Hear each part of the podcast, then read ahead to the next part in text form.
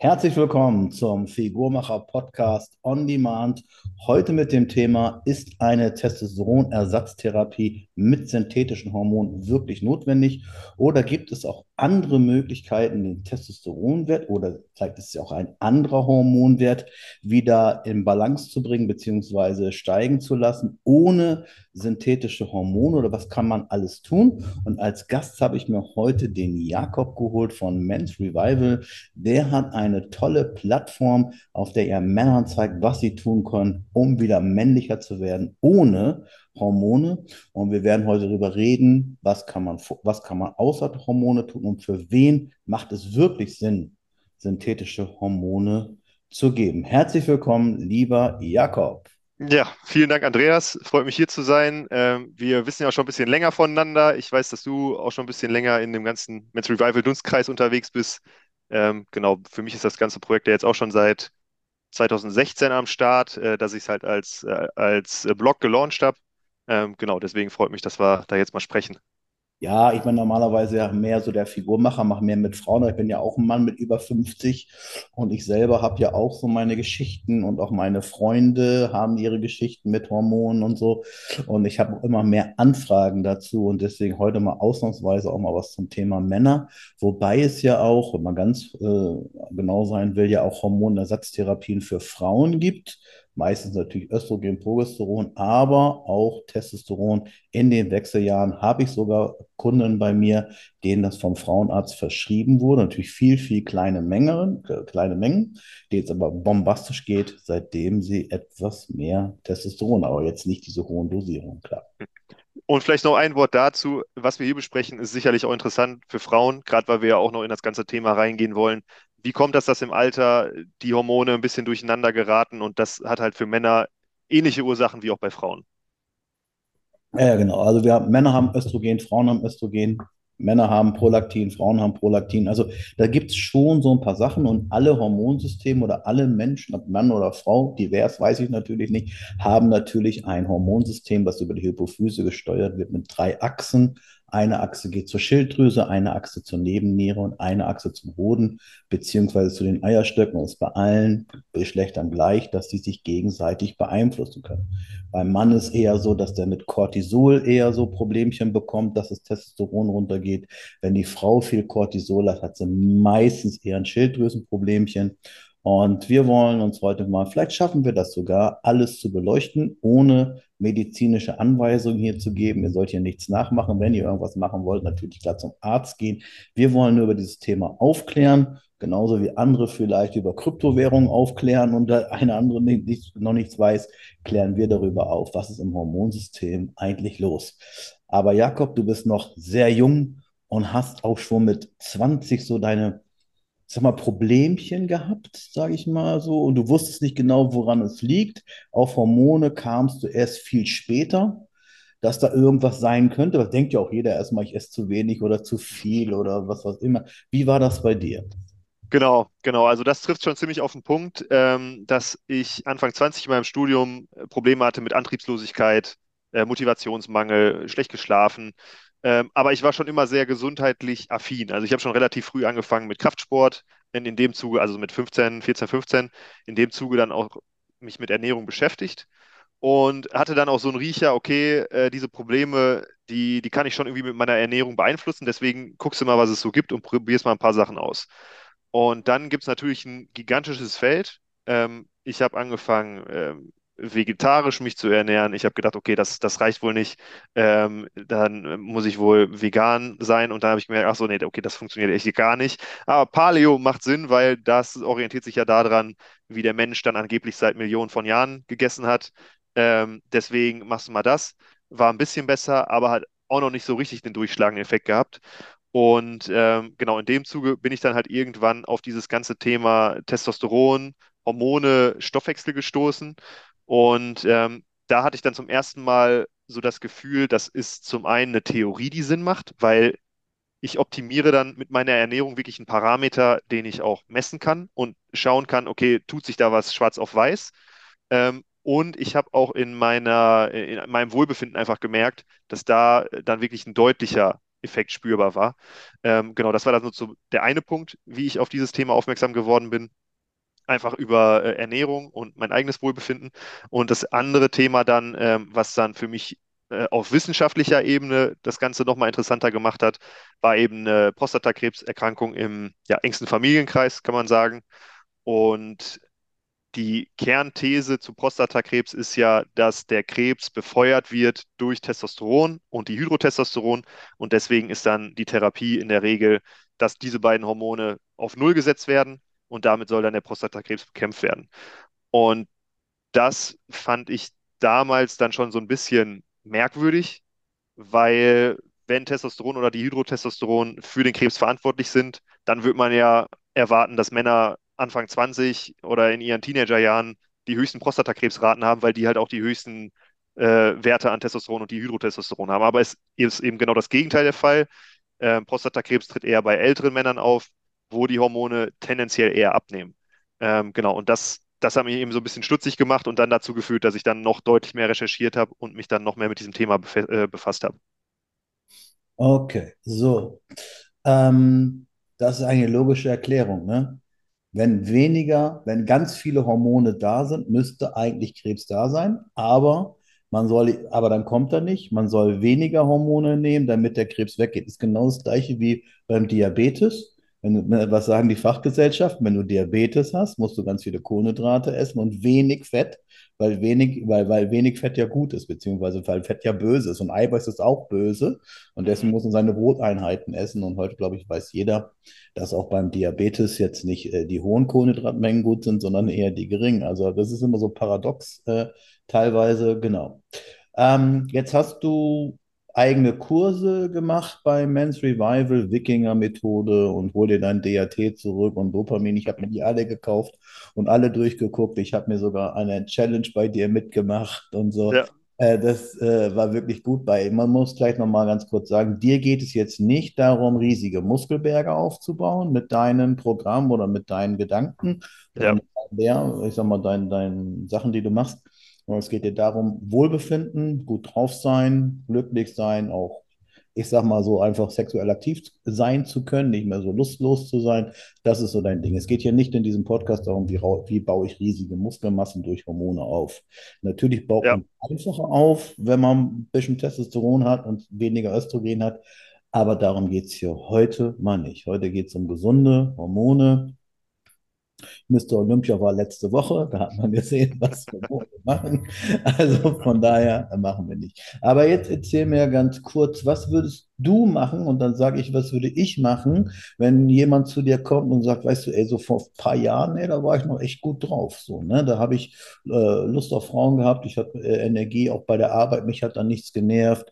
Und wenn ich da was gegessen habe, habe ich eher so ein bisschen Schultern bekommen beim Training. Und wenn ich jetzt was esse, kriege ich eher einen dicken Bauch beim Training. Also es läuft alles nicht mehr so wie früher. Wie würdest du vorgehen? Ja, also vielleicht um ein bisschen auszuholen, das ist ja so der, der Klassiker, ähm, dass man irgendwie meint, im Alter fallen die Testosteronwerte zwangsläufig. Ähm, und früher war ich besser drauf, weil ich hatte hohe Testosteron und jetzt bin ich ein bisschen gealtert, deswegen habe ich zwangsläufig niedriges Testosteron.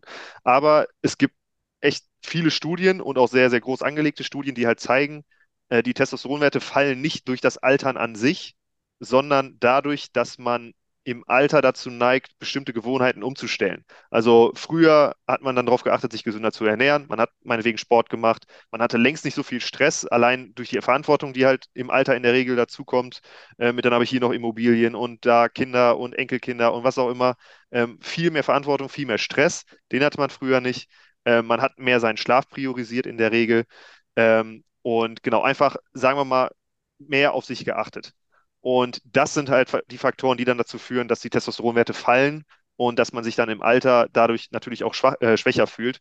Ähm, sie fallen aber nicht von alleine einfach, weil man altert. Und wenn jetzt jemand zu mir kommt mit diesem Problem, ist genau das, was ich mir anschauen würde. Wie sieht gerade deine Lebensweise aus? Äh, wie isst du? Welche äh, Produkte nutzt du in deinem Alltag? Bist du viel in Kontakt mit Xenoöstrogen, Endokrindisruptoren, Pestiziden und so weiter? Ähm, wie sieht es mit deinem Sport aus? Wie sieht es aus mit Zielen? Bist du motiviert?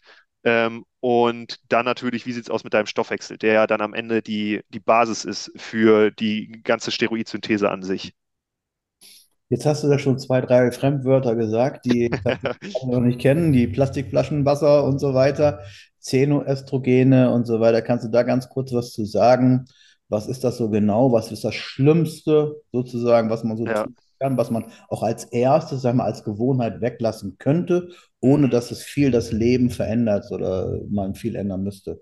Ja, Äh, Das ist übrigens auch ein großer Grund, warum ich mich jetzt so lange mit diesem Thema beschäftige und den Blog dann auch jetzt hochgezogen habe und auf das Niveau gebracht habe, wo er, wo er jetzt ist. Ähm, weil wir gerade echt so einen schleichenden Prozess haben, wo Männern und Frauen eigentlich ziemlich, ziemlich krass diese hormonelle Basis einfach entzogen wird, äh, die für ein erfülltes Leben sorgt. Also bei Männern eben, dass die Testosteronwerte sinken, ähm, seit den 80er Jahren, jedes Jahr um so 1,1 Prozent. Das heißt, ein Mann heute hat noch halb so viel Testosteron wie sein Großvater im gleichen Alter. Ähm, und das liegt eben zum Teil an genau solchen Themen, dass wir viel mit so kün- künstlichen äh, Östrogenen im Alltag in Kontakt sind. Und du hast es angesprochen, äh, ein sehr bekanntes Beispiel ist BPA. Ähm, und das ist bei, äh, wird bei der Plastikverarbeitung eingesetzt, ist eben Xenoöstrogen und senkt nachweislich Testosteron, senkt die Fruchtbarkeit ab, ähm, bringt den Stoffwechsel durcheinander. Und was man jetzt machen kann, um wirklich einen Großteil der Belastung zu reduzieren, ist zum einen zu gucken, äh, wo kommt bei mir im Alltag ähm, Plastik, kommt mein Essen oder mein, mein äh, Trinken mit Plastik in Kontakt, das erhitzt wird. Ähm, weil die Hitze potenziert dann nochmal diese Abgabe von BPA in die Lebensmittel. Äh, Klassiker ist Wasserkocher aus Plastik, Kaffeemaschine aus Plastik, da kann man gut drauf achten. Äh, Kochgeschirr aus Plastik, die Tupperdose, die, äh, in der ich in meiner Mittagspause in der Mikrowelle mein Essen warm mache, ähm, oder die Wasserflasche, die dann im Sommer in der Sonne stand und die trinke ich dann beim Picknicken. Das sind so Sachen, die kann man eigentlich ziemlich schnell vermeiden. Äh, ein anderer Punkt sind äh, Parabene. Und das sind Xenoöstrogene, die sich dann vor allem in Pflegeprodukten finden. Ähm, da kann man dann einfach mal durch seinen kompletten Badezimmerschrank gehen und schauen, äh, was ist in meinem Shampoo drin, was ist in meinem Duschgel drin, was ist in meinem Deo drin, was ist in meinem Parfum drin, Rasierschaum und so weiter. Und das alles mal abchecken, ob da Parabene bei sind und das dann eben gegen Naturprodukte austauschen. Weil das Ding ist halt, ähm, jedes einzelne von, von, von diesen Pflegeprodukten oder auch von jetzt zum Beispiel die morgendliche Tasse Kaffee aus einer Plastikmaschine, äh, jede einzelne von diesen Gewohnheiten ist jetzt nicht ein Riesendrama, aber wir haben einfach so einen Berg an solchen Gewohnheiten und so viele von diesen Produkten, ähm, dass wir eigentlich den ganzen Tag kontinuierlich irgendwie mit äh, kün- künstlichen Östrogenen ähm, und eben ja so Hormonstörern, den Endokrindisruptoren in Kontakt sind. Und die Menge macht es dann einfach am Ende des Tages, dass ja jedes, jedes Jahr die Testosteronwerte im Schnitt weiter fallen. Also müssen wir jetzt nochmal ganz klar sagen, es gibt Testosteron und es gibt Östrogen. Und Östrogen ist der Weichmacher und drückt halt immer das Testosteron, wenn du immer sehr viel davon aufnimmst. Genau. Also man sollte vielleicht noch gefiltertes Wasser nehmen. Aber es gibt ja auch noch Lebensmittel, ähm, die dafür sorgen, dass das Östrogen eher ausgeleitet wird aus dem Körper, sodass dem der Leber hilft. Die Östrogen wird ja über die Leber und den Darm wieder ausgeleitet, auf jeden Fall, dass das zu viel ist. Also Östrogen ist schon ein wichtiges Hormon. Bloß die Dominanz, das ist halt das, das, das Problem. Und welche Lebensmittel würdest du sagen, könnte man jetzt ein, äh, mehr essen, um halt das Östrogen auszuleiten? Das ist ja für Männer und Frauen das Gleiche.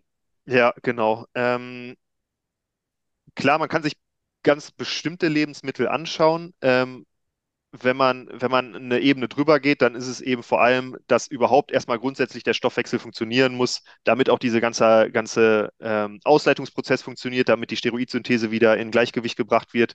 Ähm, deswegen würde ich eher gucken, dass, äh, dass das erstmal auf ein gesundes Niveau gebracht wird. Ähm, und dann kann man schauen, wie kann man mit einzelnen Lebensmitteln das Ganze nochmal irgendwie ein bisschen feintunen. Ähm, aber zum Beispiel Lebensmittel, die da einen guten Effekt haben, ein Klassiker äh, ist, ähm, ist Granatapfelsaft, äh, so Direktsaft, der eben Östrogen sehr gut senkt äh, und Testosteron erhöht. Ähm, genau.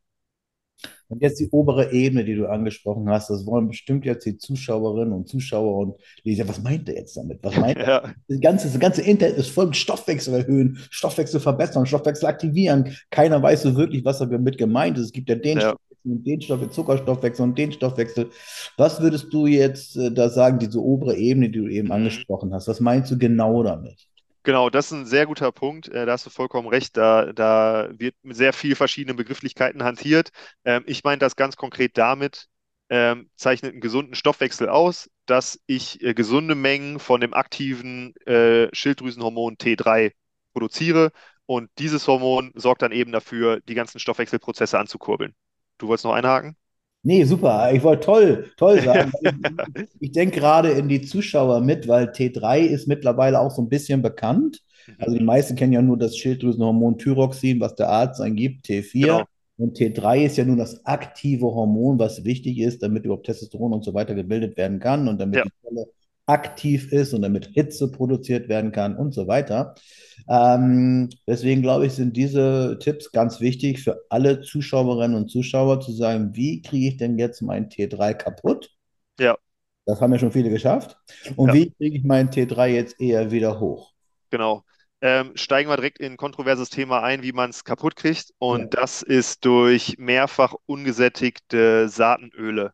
Also Sonnenblumenöl, Rapsöl, Sojaöl, ähm, Kürbiskernöl und diese ganzen. Ähm, man muss sich vorstellen, dass diese Arten von Öle so menschheitsgeschichtlich sehr, sehr neu sind, weil wir können erst aus Samen ähm, richtig Öl gewinnen im großen Stil, seit wir Industrie haben.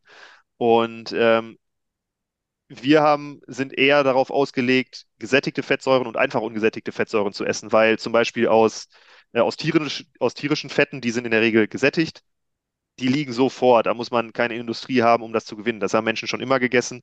Und einfach ungesättigte Fettsäuren, wie zum Beispiel aus Oliven oder Avocados, die sind an sich auch schon äh, sehr fetthaltig. Also das ist auch ähm, ja, schnell gewonnen und wird ja auch schon seit Jahrtausenden äh, produziert. Ähm, Genau, deswegen die mehrfach ungesättigten Fettsäuren, das kommt noch dazu, sind in ihrer biochemischen Struktur instabil. Das ist eben diese mehrfach, mehrfache, mehrfach ungesättigt, ähm, ne, dieser Zustand. Und äh, in, diese Struktur ist eben anfällig für Licht, Hitze und Sauerstoff und führt dazu, dass diese Fettsäuren dann schneller oxidieren. Und das bedeutet dann ganz konkret, dass sie im Körper ranzig werden. Dadurch entstehen freie Radikale, Entzündungsprozesse und so weiter. Und die sind ein sehr, sehr großer Grund, warum dann eben zum Beispiel äh, T4 nicht in T3 weiterverarbeitet wird, ähm, ja, und warum dann auch die Hormone durcheinander geraten. Da widersprichst du natürlich der lang, langjährigen Ernährungsempfehlung, der Ernährungsempfehlung, gerade so DGE, der hat gesagt, Sonnenblumenöl ist gut, Maiskeimöl, Dieselöl ist am besten, ne? weil es am meisten äh, Linolensäure hat. Das habe ich ja auch damals so im Studium gelernt und ich habe das immer komisch, was ist das? Das kann irgendwie nicht sein. Aber wir haben es so gelernt. Ich habe es in den Prüfungen auch so reingeschrieben, um eine Eins zu bekommen oder volle Punktzahl und fertig. Aber letztendlich war es ja äh, nicht richtig. Das heißt, ich glaube, mittlerweile wissen schon ganz viele Leute, dass es diese Omega-6 oder diese ungesättigten Fettsäuren nicht die besten sind. Das ist natürlich noch schwer reinzukriegen, gerade dass diese richtigen Fette, also die guten Fette, die Mhm. tierischen Fette, war, hat man ja immer vorgewarnt, das sind böse, da kriegt man Cholesterin von und was nicht alles für, für, für Nebenwirkungen, aber gerade die sind ja auch wichtig, um äh, ja, die Grundsubstanz jedes, nicht aller Hormone, aber vieler Hormone ist ja auch Cholesterin. Und äh, deswegen braucht man das ja auch. Also das können wir ja festhalten. Wir aktivieren unseren Stoffwechsel, indem wir die richtigen Fettsäuren essen, ja, die nicht ranzig werden im Körper, die nicht die, die keinen oxidativen Stress ähm, äh, verursachen, die halt dafür sorgen, dass T4 und T in T3 umgewandelt werden kann. Was ist noch wichtig, um T4 in T3 umzuwandeln? Genau, nächster Punkt sind Kohlenhydrate.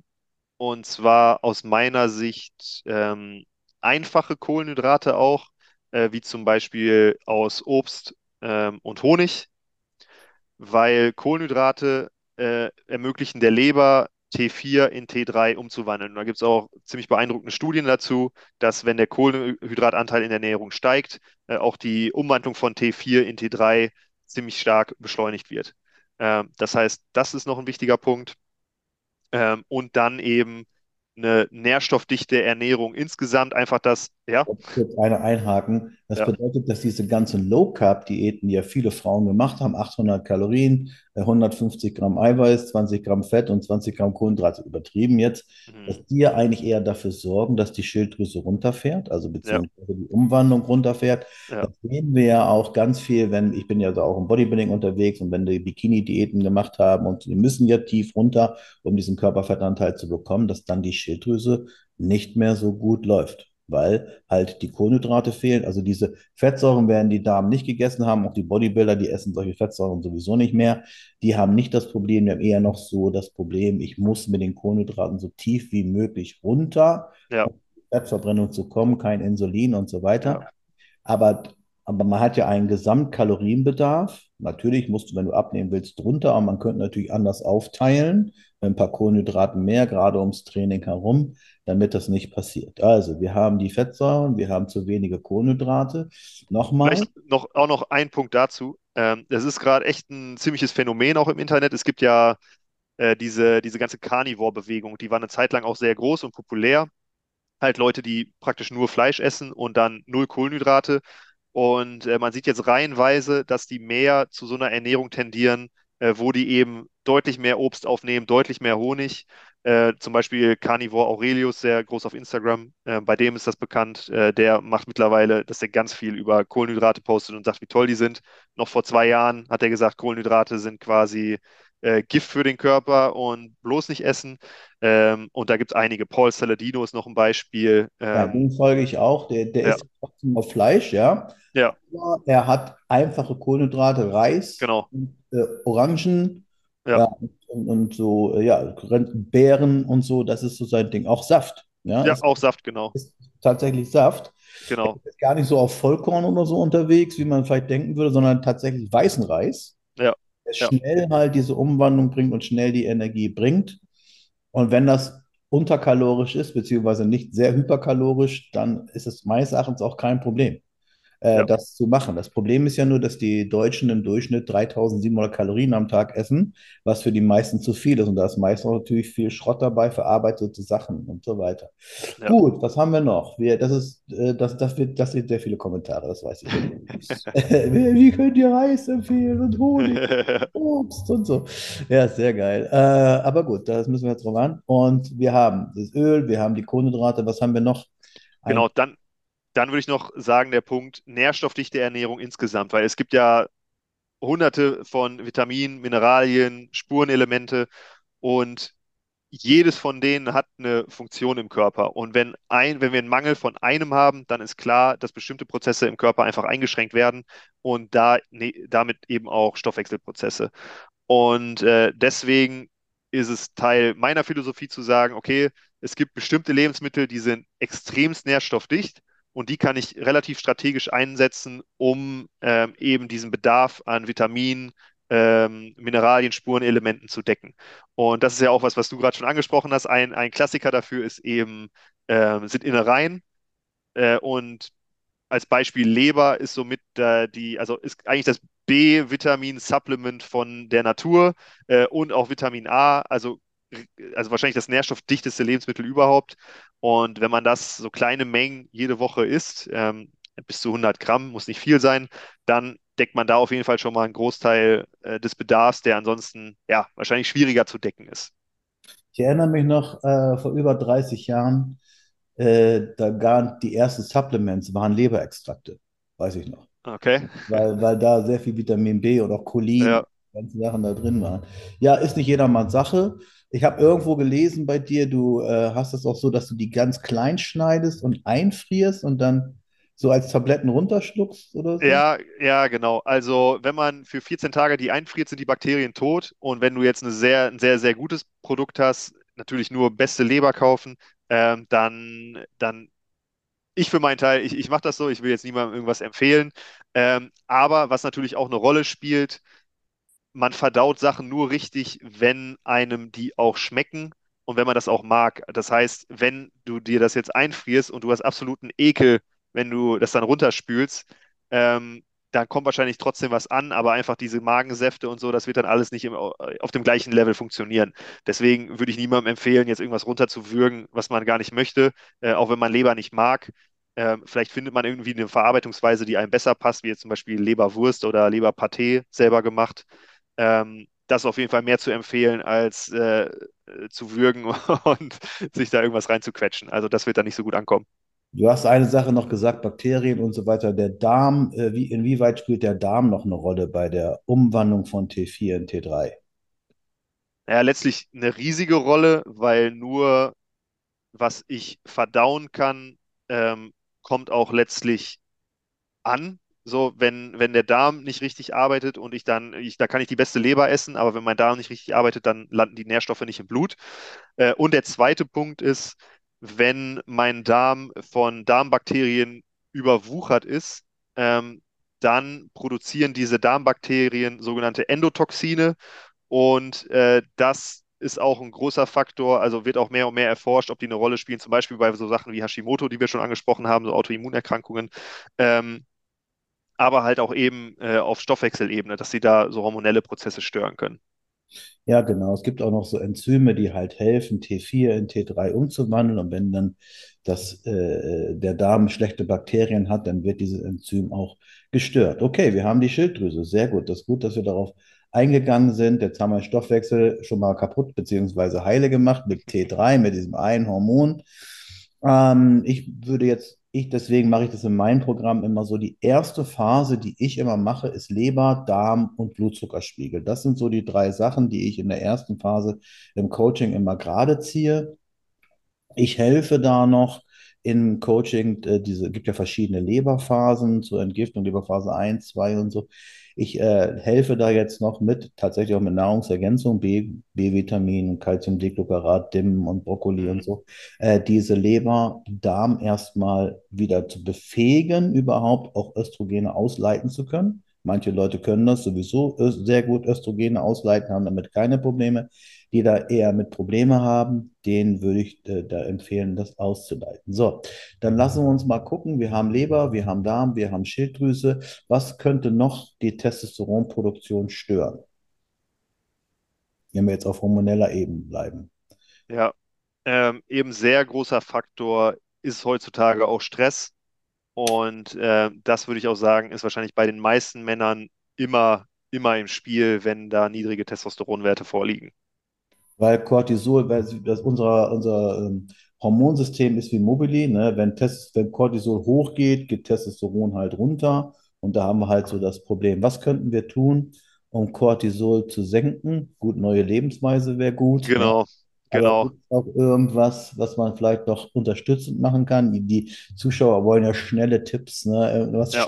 fertig oder wäre das Schönste? Ja, genau, genau. Gibt verschiedene Abstufungen, wie man vorgehen kann, ähm, wenn, wenn es wirklich so der Fall ist, dass dass du, dass du maximal gestresst bist, weil du äh, zum Beispiel in einer toxischen Beziehung bist oder ähm, weil dein Haus komplett verschimmelt ist, dann ist natürlich muss man da, da reingucken und sagen, okay, was, was kann man da jetzt machen? Ne? Also ähm, dann wird jetzt auch zum Beispiel Vitamin C nicht den Tag retten, ähm, was halt von sich aus aber in der Lage ist, Cortisol zu senken. Ähm, das heißt, das mal vorweg, wenn da irgendeine Sache vorliegt, wo ganz klar ist, die sorgt für den großen Stress, ähm, dann ja, muss man sich das anschauen, aber das ist ja selbsterklärend. Ähm, was an schnellen Tipps funktioniert, wie gesagt, das ist einmal Vitamin C. Ähm, das sind wieder kurzkettige Kohlenhydrate. Das ist ja so der Klassiker äh, auch aus äh, Hollywood, dass, äh, dass die äh, Teenie-Frau sitzen gelassen wurde und setzt sich dann mit der Tüte Eiscreme vor den Fernseher, äh, um das zu verdauen. Aber es ist eben tatsächlich so, dass kurzkettige Kohlenhydrate Cortisol senken. Und das ist auch ein Grund, äh, warum es diese, diese These gibt, Kohlenhydrate machen süchtig, ähm, weil, weil sie einfach Cortisol senken und man sich danach besser fühlt. Mhm. Ähm, genau, also das ist, das ist die Ursache dafür. Mhm, genau, das ist ein Thema. Und dann gibt es noch sogenannte Adaptogene und die haben ihren Namen genau daher, dass sie eben dem Körper helfen, besser mit Stress umzugehen. Äh, dazu zählen Ashwagandha, dazu zählt äh, Ginseng. Ähm, genau, gibt so eine ganze Kategorie. Lass uns mal ganz kurz einmal mal zusammenfassen. Der Mann kommt zu dir oder zu mir oder die Frau kommt zu dir oder zu mir und sagt, hier, mir geht es nicht gut, früher hatte ich viel mehr Power. Erstens, wie läuft dein Stoffwechsel? Wir könnten jetzt, könnten wir mit dem Labor, können wir mit dem Labor gucken, wie ist T4, wie ist ja. T3 und am besten natürlich noch RT3, das wäre genau. auch ganz gut. Dann haben wir erstmal die Schilddrüse als Laborwert Und wenn da alles super safe ist und wenn es geht, dann auch keine Hashimoto und so, kein Track und wie die alles heißt, ja, dann wäre gut, dann sagen wir, okay, die Schilddrüse ist okay. Wenn wir jetzt sagen Stress, könnten wir da auch im Labor was machen? Ja, natürlich, genau. Also Cortisol kann man auch messen. Ähm, da gibt es in der Regel verschiedene Werte, dass da der morgendliche Cortisolspiegel gemessen wird und dann so ein bisschen über den Tag verteilt. Ja, kann man sich auch anschauen. Genau, dann könnte man vielleicht noch Neurotransmitter gucken und so weiter. Die gibt es ja auch noch. DHEA ist da auch noch so ein Hormon von der, die, die haben da die Nebenniere, Nebenniere, die dann halt geschwächt ist. Okay, jetzt haben wir das abgeklärt. Schilddrüse ist vielleicht okay. Ähm, äh, Stress sagt die Person, habe ich jetzt nicht so viel und ein bisschen Vitamin C ist nicht schlecht, kann ich wohl machen. Ashwagandha habe ich auch schon mal genommen. Aber sonst jetzt Cortisol, Neurotransmitter, DHEA ist alles so in Ordnung. Jetzt liegt es wohl doch vielleicht am Testosteron. Jetzt geht diese Person äh, zum Labor, lässt sich Testosteron messen, meistens äh, den Wert gesamt und der ist dann vielleicht okay und dann sagt der Arzt, ist alles okay. Was, welche Fehler gibt es bei der Testosteronanalyse gerade im Labor? Ja, also ein großes Problem, was wir gerade schon angesprochen haben, ist, dass die Testosteronwerte extrem gefallen sind. Ähm, das heißt, wir haben eine Referenzskala von dem, was, was als normal gilt, äh, die in einer extrem breiten Spanne ist. Also äh, ich meine, das geht von, von 3 Nanogramm pro Milliliter bis äh, 9 und das, das gilt als normal. So, aber es ist ja vollkommen logisch, dass du dich komplett anders fühlst, wenn du bei 3 bist oder wenn du bei 9 bist. Ähm, und da ist dann jetzt eben die, die Krux, dass nur weil, weil in unserer modernen Gesellschaft jetzt ein bestimmter Wert als normal gilt, einfach weil so viele Männer äh, niedriges Testosteron haben, bedeutet nicht, dass normal gut ist, weil deine Biologie interessiert jetzt nicht, was halt willkürlich irgendwie im Labor äh, festgelegt wird als normal. Ähm, deswegen muss man sich, muss man sich schon anschauen, ähm, was, was bedeutet dieses ist im Normbereich? Ne? Bin ich, bin ich im unteren Drittel, bin ich im oberen Drittel? Ähm, und ja, wie, wie, verhält sich das Ganze dann zu meinem persönlichen Wohlbefinden? Ganz kurz, wobei man, das hast was Tolles angesprochen, untere Drittel, obere Drittel. Es gibt extra für Schilddrüse so Rechner, um rauszukriegen, bin ich im oberen Drittel, unteren Drittel oder in der Mitte. Und man sollte so über 66 Prozent sein, dann läuft die Schilddrüse wirklich gut. Natürlich lebst du auch mit einem Drittel aber nicht so gut. Und beim Testosteron ist es vielleicht genauso. Es gibt Leute, die kommen mit zwei zurecht, mit drei und manche sind so ab 15 überhaupt erstmal lustig. Ähm, beim Gesamttestosteron. Worauf ich hinaus wollte, ist, dass man vielleicht vergisst, auch freies Testosteron, SHBG, ja, ja. auch das DHT überhaupt zu messen. Wobei DHT, würde ich sagen, ist so für den Mann das wichtigste Hormon. Also dieser Wert ist eigentlich so, wenn es darum geht, um lustig, aggressiv und Sport und so, ist eigentlich meines Erachtens das THT so das Wichtigste überhaupt. Was kann man da falsch machen? Äh, beim Thema DHT? Nee, beim, beim Thema nochmal Analyse. Würdest du sagen, es reicht immer vollkommen aus, nur den Gesamttestosteronwert zu nehmen? Nee, auf keinen Fall. Ähm, auf keinen Fall. Auf jeden Fall noch die, äh, die Schilddrüse dazu. T3, T4, RT3. Ähm, Cholesterin ist noch interessant, weil das gibt halt eben ein bisschen Einblick, wird Cholesterin in Steroidhormone weiterverarbeitet, eben dann Pregnenolon, oder treibt so ein bisschen ungenutzt im Blut umher. Ähm, genau. Und was dann auch interessant ist, ist natürlich sowas wie Vitamin D, äh, und Prolaktin. Vitamin D gibt es äh, auch interessante Studien zu, wenn ähm, es kann Testosteron normal sein, aber wenn Vitamin D niedrig ist, dann ähm, können Männer erektile Dysfunktion erleben. Aber wenn Vitamin D hoch ist und Testosteron niedrig, dann gibt es keine erektile Dysfunktion. Also ähm, genau, die, die, vertragen sich einfach sehr gut zusammen. Und Vitamin D sollte dann schon, äh, also sollte auf jeden Fall nicht niedrig sein. Du hast so ein tolles Wort genommen, Prolaktin so ein Hormon, wo, wofür ist das und was passiert, wenn es zu wenig oder zu viel ist?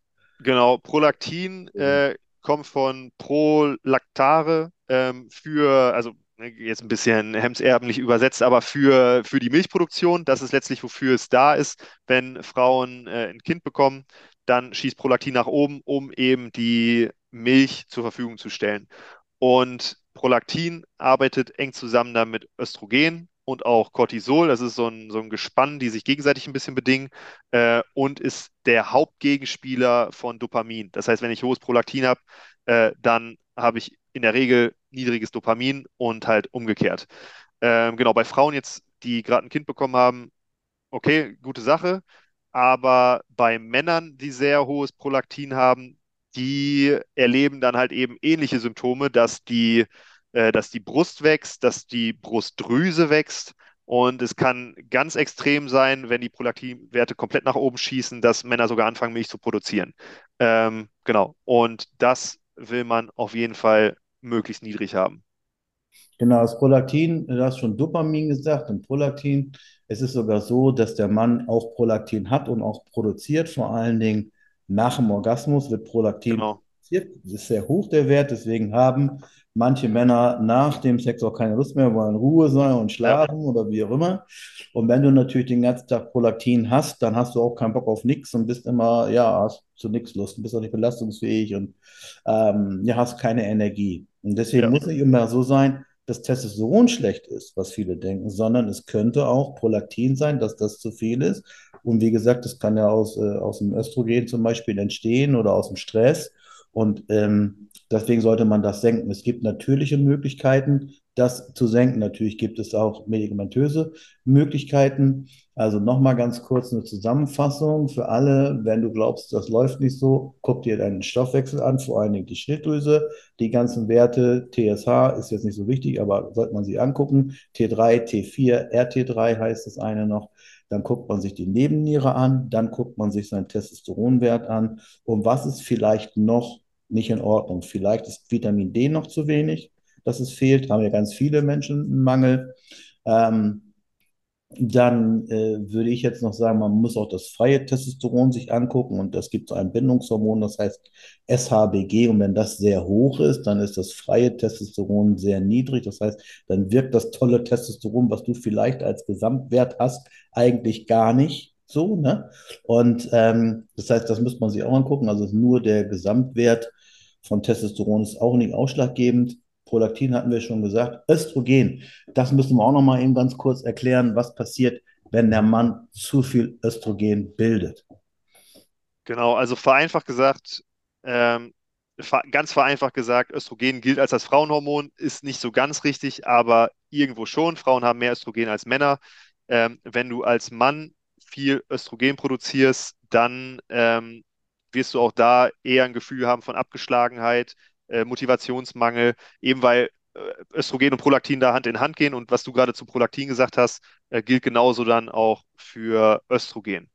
Ähm, und das Tückische bei Östrogen ist halt auch, das aktiviert dann wiederum von, äh, von sich aus, gemeinsam mit Prolaktin, ein Enzym, das nennt sich Aromatase und das wandelt Testosteron in Östrogen rum. Also dieses, äh, dieses Aromatase-Enzym ist beim Mann der Hauptöstrogenproduzent im Körper, im Gegensatz zu Frauen.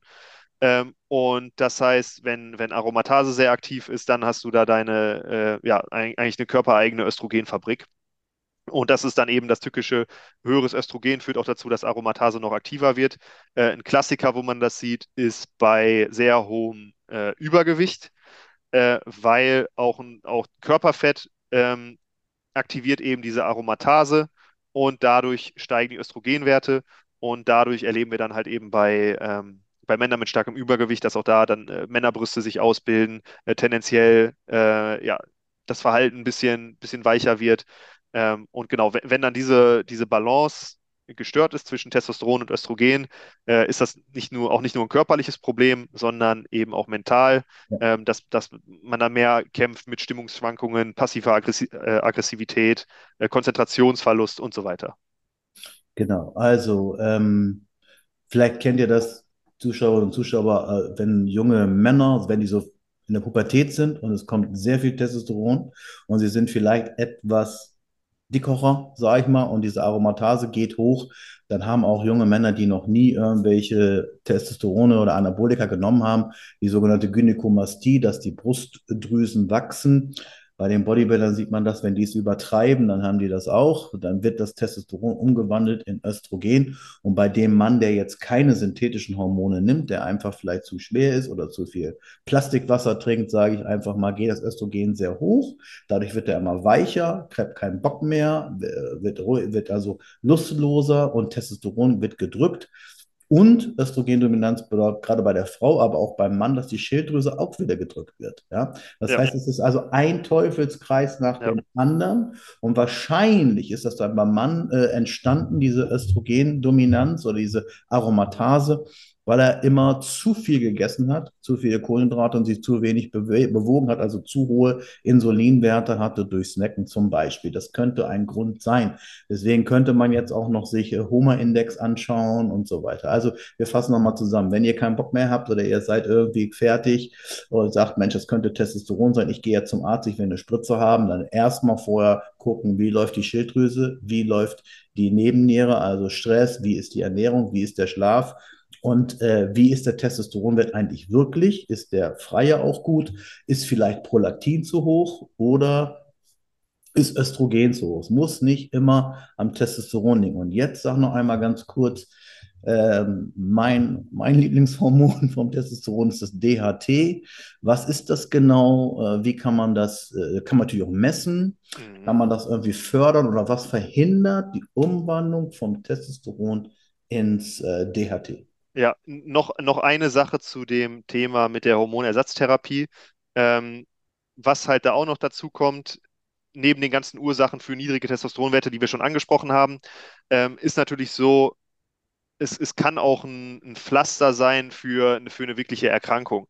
Das heißt, ähm, ich habe zum Beispiel jetzt eine, eine, eine Krampfader im Hoden ähm, und dann produziere ich deswegen weniger Testosteron, ähm, habe jetzt nicht die optimalen Werte und lasse mir dann halt THT verschreiben.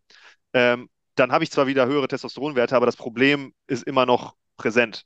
So, und dann äh, kann es halt gefährlich werden. Deswegen ist, ist auf jeden Fall wichtig, einmal zu gucken, was sind die Ursachen? Was sind wirklich die Ursachen für niedrigere Testosteronwerte, äh, bevor ich mit sowas anfange?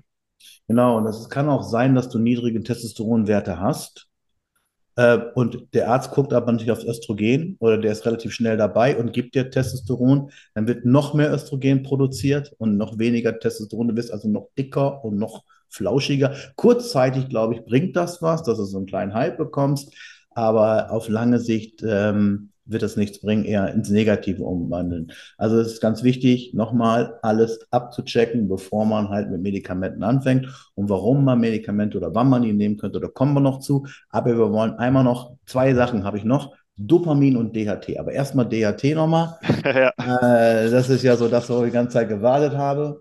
Äh, was kann man tun? Was ist das genau? Was hat ja. man davon?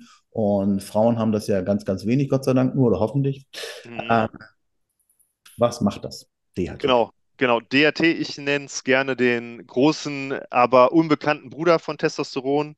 Ähm, das ist ein Hormon, das aus Testosteron heraus produziert wird, aber im Gegensatz zu Testosteron kann es nicht zu Östrogen weiterverarbeitet werden. Das heißt, äh, in dem Sinne ist Testosteron wie so ein Zwischenprodukt, das entweder in Dihydrotestosteron oder in Östrogen weiterverarbeitet werden kann. Und wenn es als Dihydrotestosteron endet, hat es quasi so seine Endform erreicht ähm, weil die Hydrotestosteron ist dann auch letztlich das Hormon, äh, was, was eigentlich für die äh, körperlichen und auch mentalen Effekte verantwortlich ist, für die in der Regel Testosteron verantwortlich gemacht wird. Bedeutet jetzt nicht, dass Testosteron äh, nicht auch was kann, aber die Hydrotestosteron ist da deutlich stärker. Zum Beispiel äh, in der Pubertät ist die Hydrotestosteron dann das Hormon, das dafür sorgt, dass die äh, Genitalien wachsen, dass die Körperbehaarung wächst, ähm, dass die äh, Stimme tiefer wird, äh, dass, dass, ähm, dass die, ja, die mentalen Kapazitäten sich bei Männern entwickeln, wie sie sich eben entwickeln in Richtung äh, mehr Durchsetzungskraft, aber auch eben diese gewisse Aggressivität. Ähm, und genau, das macht DHT. Genau, also im Bodybuilding ist DHT bekannt für Härte, für mehr Muskelaufbau ja. und so, also, Muskel, also Muskelschärfe sozusagen äh, und für die normal, die Männer, die halt mit, damit jetzt nichts zu tun haben, eher so äh, Aggressivität, auch Libido, ganz wichtig. Ja, ja also ja, so, was so, so einen typischen Macho-Mann vielleicht so ein bisschen ausmacht, wenn man es mal ganz böse sagen möchte. Genau. Also auch da gibt es Probleme mit der Umwandlung, wenn da, was war das da, eine Redukase? 5-Alpha-Reduktase, genau, Ja. heißt das Enzym. Ähm, genau, das muss dafür funktionieren. Äh, der einfachste Weg, um das äh, in Schwung zu bringen, ist äh, Krafttraining. Trainiere mit schweren Gewichten, das, das erhöht auf jeden Fall DHT. Ähm, man kann sich ein bisschen einfacher machen mit ein paar Supplements. Bekannteste ist äh, Kreatin, erhöht sehr stark DHT, ähm, genauso wie Koffein. Und genau, ansonsten gibt es da noch so ein paar, paar Hacks, sage ich mal, die man machen kann. Äh, müssen jetzt nicht über alle sprechen. Äh, aber einer ist zum Beispiel rohe Milch. Äh, das ist auch dafür bekannt. Und genau, ansonsten die Ernährung, die wir jetzt gerade auch schon besprochen haben, mit ähm, tendenziell eher höherer Kohlenhydratanteil, gesättigte Fettsäuren. Genau. Ja, es gibt noch ein paar andere Nahrungsergänzungen, lassen wir erstmal weg. Wir wollen ja keine Beratung machen, nur wir wollen aufklären, was es alles so gibt. Und jetzt sag nochmal Dopamin und Prolaktin. Also Dopamin ist ja so das Glückshormon, was gute Laune macht, das macht auch verliebt und so. Es macht das Leben so schön und Prolaktin ist eher so, macht beim Mann auf jeden Fall das Leben Ja. Ja, genau. wir das hin? Genau, Dopamin, äh, genau, Dopamin ist so das, das Entdeckerhormon oder der Entdeckertransmitter. Ähm, Kinder zum Beispiel sind eigentlich in einem konstanten Dopamintrip. Ähm, gibt tatsächlich so eine Aussage, ich weiß nicht mehr, wer die getätigt hat, aber dass die das Leben wie so einen konstanten LSD-Trip erleben, ähm, weil die ständig irgendwas Neues entdecken, äh, ja, fröhlich sind, Neues erleben wollen und so weiter. Das ist Dopamin. Ähm, und auf der anderen Seite ist Dopamin halt auch unser Motivationstransmitter. Das heißt, Dopamin sorgt dafür, dass wir überhaupt was unternehmen wollen. Und es ist so, wenn man Dopamin, gibt zum Beispiel eine Studie mit Mäusen, wenn da Dopamin auf Null gesetzt wird, ähm, du packst sie in Gehege, tust reichlich Essen rein und Trinken und Schlafplatz und alles, was sie so brauchen. Aber diese Mäuse, die ähm, verhungern elendig in der Ecke, weil die sogar die Motivation verlieren zu essen. Also die haben gar keine Motivation mehr. Und ähm, in unserer Gesellschaft ist es halt jetzt so, dass wir diesen, diesen Motivationstransmitter, der uns eigentlich dazu motivieren soll, ähm, der uns eigentlich dazu motivieren soll, bestimmte Dinge zu tun, bestimmte Dinge anzugehen, e- eben also so evolutionär ähm, äh, Nahrung und äh, äh, Sexualpartnersuche und so weiter und so fort, ähm, dass der sehr stark an künstliche Stimuli gekoppelt wird und dadurch quasi gekidnappt wird. Ähm, das heißt ganz konkret, wenn ich jetzt die Aussicht habe, mich gesund zu ernähren, äh, ein Steak zu essen, äh, und auf der anderen Seite die Option habe, Fastfood zu essen, was halt die vielfache Menge an Glücksgefühlen ausschüttet, ähm, dann wird Dopamin mich mehr motivieren, Zweiteres zu essen, auch je mehr ich mich darauf trainiere. Äh, Gleiches gilt für, wenn man jetzt Single ist und keine Partnerin hat, dann ist es viel, viel größerer Aufwand, ähm, da irgendwie was dran zu tun, sich weiterzuentwickeln und so weiter, als einfach mit ein paar Klicks auf eine Schmuddelseite zu gehen und äh, sich da halt irgendwelche nackten Frauen anzugucken. Und dann wird auch Dopamin mich halt eher daran binden. Und das führt dann dazu, dass wir halt so extreme Reize heutzutage haben, ähm, dass die kleinen Dinge des Alltags, das Dopamin dafür gar nicht mehr ausreicht, um uns überhaupt daran, äh, dafür zu motivieren. Also das ist, was ich jetzt eigentlich damit sagen wollte. Ähm, meine Hausaufgaben zu machen, ist dann äh, viel, viel ähm, schwieriger, wenn ich jederzeit die Option habe, mir auf TikTok irgendwas reinzuziehen, durch Instagram Reels durchzuwischen, YouTube Shorts, wo ich halt die ganze Zeit irgendeinen Input bekomme. Und das ist so eigentlich das Problem ähm, der heutigen Zeit, dass halt Dopamin immer noch da ist, aber es wird halt dann eben an viel zu starke Reize gebunden. Und um das alles wieder ein bisschen zu äh, normalisieren, braucht man eigentlich mal wie so ein, äh, wie so ein Reset, dass man diese ganzen Dinge, die uns halt viel zu stark stimulieren, einmal auf ein Minimum reduzieren äh, und eigentlich gucken, was ist mir eigentlich wichtig und woran will ich Dopamin eigentlich binden. Glaubst du, dass das, äh, dass dieser Trend immer mehr TikTok zu gucken und so weiter und, oder, oder sich Pornos anzuschauen und so weiter, also Dopamin reduziert, das glaube ich auch, dass das auch so ein Grund dafür ist, dass immer mehr Menschen Probleme haben, Partner zu finden? Weil Ähm, nicht mehr erwarten, weil das dann nicht so ist wie im Film? ja, genau, das ist natürlich noch ein ganz anderes Thema, aber auf jeden Fall, ähm, auf jeden Fall, dass dadurch ganz andere Erwartungen erzeugt werden, definitiv.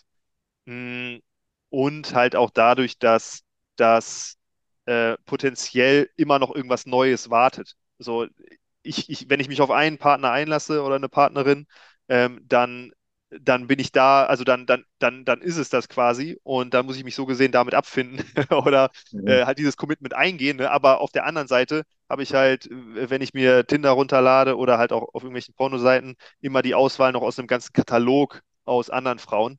Ähm, und genau, das, das ist dann natürlich dann halt auch so eine Sache, dass man sein Dopamin dann darauf trainiert, dann da immer wieder das Neue zu suchen. Und ja, natürlich. Okay, ja, also ich weiß ja, ich hatte 2014 einen klinischen Burnout und da war mein Dopamin ganz unten, weiß ich noch, habe ich messen lassen und ich kann mich noch erinnern, dass ich an nichts Freude hatte.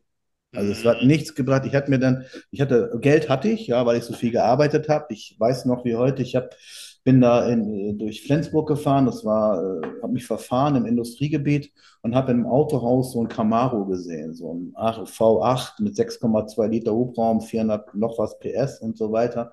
Und da ich Geld hatte, bin ich da rein und habe den einfach gekauft.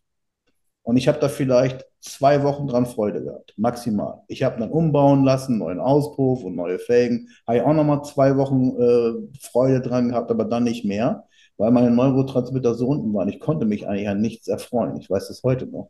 Und deswegen ist es wichtig. Ich habe aber das damals dann klinisch hochbekommen durch Tyrosin und Acetyltyrosin, mhm. habe ich dann genommen und dann stieg der so langsam wieder an, der Dopaminspiegel. Einerseits natürlich ein Mindset-Ding und natürlich auch mhm. andererseits von, von den, äh, wenn du klinisch hast, das kann man ja relativ gut in den Griff kriegen äh, mit irgendwelchen Nahrungsergänzungen, also, ne, mit diesem ähm, ja, wie soll man sagen, äh, Pre-Pre-Dinger. Ähm, genau, also wir fassen jetzt zusammen. Wenn du als Mann oder als Frau irgendwie das Ding hast, dir geht es nicht mehr so gut, du baust eher Fett auf, du baust äh, keine Muskeln auf, du hast keine Power, du kannst dich zu nichts irgendwie äh, motivieren, dann kann das sein, dass dein Stoffwechsel nicht richtig läuft. Den könnte man untersuchen mit äh, Schilddrüse T3, T4, RT3. Man könnte die Ernährung entsprechend ändern. Wir könnten noch im Bereich Cortisol gucken, im Bereich Nebenniere gucken. Und wenn wir dann in den Bereich Hormone gehen, müssen wir nochmal gucken, ist Testosteron insgesamt hoch? Ist das Freie vielleicht ganz niedrig? Ist SABG hoch? Ist überhaupt DHT da? Ist zu viel Prolaktin da? Ist zu viel Östrogen da? Und wenn dann alles andere gut ist, nur Testosteron ist zu wenig, dann kann der Arzt einen sogenannten Reaktionstest machen für deine Hypophyse, um zu gucken, ob diese ich sag mal, Prohormone sind es nicht wirklich, aber um diese Releaser, die heißen LH und FSH, die die Hoden ansteuern, äh, gucken, ähm, ob da Testosteron kommt. Und wenn dieser Test negativ ist, dass also die Hypophyse den, den Hoden gar nicht mehr ansteuern kann und dann kann auch nichts mehr produziert werden organisch, dann würde ich sagen, macht es Sinn, mit dem Arzt zusammen eine Testosteronersatztherapie zu machen. Was sagst du dazu? Ja, ja, kommt hin. Man kann sich natürlich dann auch darüber unterhalten, äh, wie und in welcher Form man das Ganze beginnt. Ähm, aber genau, wahrscheinlich ein Thema für ein anderes Mal.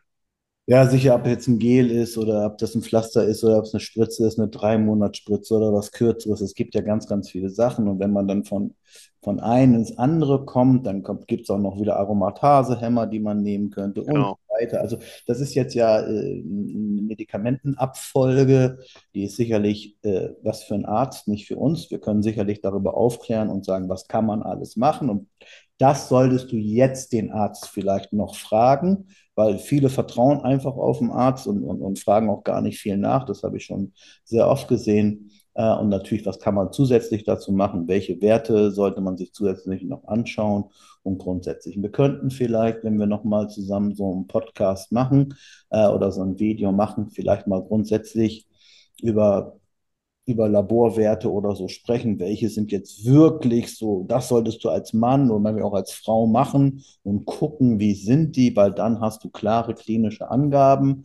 Aber trotzdem macht es ja Sinn, das dahinter erstmal, was wir heute gemacht haben, zu verstehen, zu wissen, dass es eine Schilddrüse gibt. Das wissen wahrscheinlich viele, aber wie viel die auch mit Laune zu tun hat. Jeder, der Schilddrüsenunterfunktion hat, der weiß, dass ihm kalt ist, dass er träge ist, dass die ja. Verdauung auch nicht so funktioniert. Und jeder, der mal einen klinischen Burnout hatte, der weiß, dass man man einfach keine Energie mehr hat äh, und so weiter.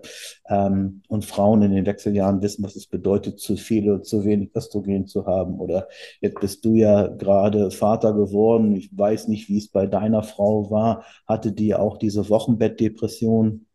Nee, Nee, hatte sie nicht, aber vielleicht ist schon mal bekannt. Manche, die, die ja, bei meiner, bei dem Kind, meine, meine ersten, die Mutter von meinem ersten Sohn, da war das so, die fing auch mal an zu heulen. Eigentlich war alles schön, die lachte und heulte gleichzeitig, weil die Hormone mit ihr durchgegangen sind. Und das sind Hormone, ähm, die dann vielleicht auch mal ganz interessant werden. Möchtest du noch ein paar abschließende Worte sagen? Hast du noch so, so drei, vier Sachen? Die man vielleicht so beachten sollte oder die Tipps, die du unseren Zuhörern und Zuhörerinnen mitgeben kannst? ähm, genau, also abschließend vielleicht nur, ähm, wer mehr über dieses ganze Thema Testosteron wissen will, gern vorbeischauen bei mensrevival.de. Und ähm, dann habe ich jetzt noch ein Projekt gestartet, auch für Frauen, wo es speziell um die ganze Fruchtbarkeitsthematik geht, ähm, was damit ja ziemlich Hand in Hand geht. Ähnliche Gründe, die dafür sorgen, dass halt Testosteron sinkt, sorgen auch dafür, dass die Fruchtbarkeit abnimmt bei Männern und bei Frauen, ähm, dadurch immer mehr Paare Probleme haben. Ähm, genau, wen das interessiert, gerne vorbeischauen auf starkefamilien.com. Ach, das hast du jetzt neu. Genau, genau. Das heißt, du hast schon ein Wort gesagt. Ja, Auch Frauen brauchen so ein bisschen Testosteron, um ein LH zu produzieren, damit der Eisprung kommt. Und kann das ein Grund sein, warum manche Frauen nicht schwanger werden? Äh, kann auch ein Grund sein, Ja. definitiv. Ähm, aber erstmal würde ich mir auch anschauen, auch da, wie sieht es da aus mit diesen ganzen Umwelthormonen, endokrinen Disruptoren und diesen Geschichten, genau. Vielleicht für die Zuschauerinnen und Zuschauer noch, es gibt noch Apps, ne? CodeCheck ist, glaube ich, der Service eingestellt oder gibt eine Bezahlversion.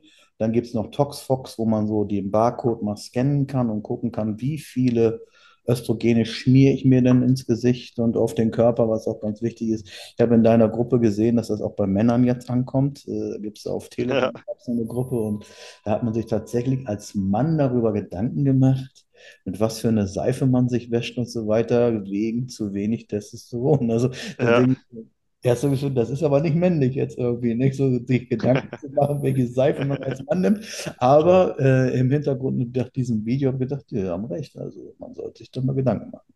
ja, Okay, also ich bedanke mich lieber, äh, ich bedanke mich bei dir, lieber Jakob, für deine Zeit. Über eine Stunde und knapp eine Stunde haben wir gesprochen. Ich hoffe, es war für euch nicht so langweilig. Ihr könnt gerne in den Kommentaren einmal reinschreiben, was euch da noch interessiert. Ich habe auf meiner Seite äh, auf figurmacher.de auch einen Hormontest, so ganz klein, um mal zu sehen, in welche Richtung geht das überhaupt bei der Mann oder bei der Frau. Ist es eher Cortisol, ist es eher Testosteron, ist es eher Östrogen?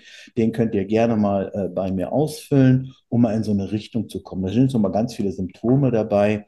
Natürlich ist der nicht abschließend richtig, da muss man schon einen Labortest haben, aber man kann schon mal sehen, bin ich eher Östrogen oder Progesteron oder was auch immer. In diesem Sinne, herzlichen Dank nochmal und ja, tschüss, tschüss. Und wir verbleiben heute mit stoffwechselanregenden Grüßen. Tschüss, tschüss. bis zum nächsten Mal. Ciao. So.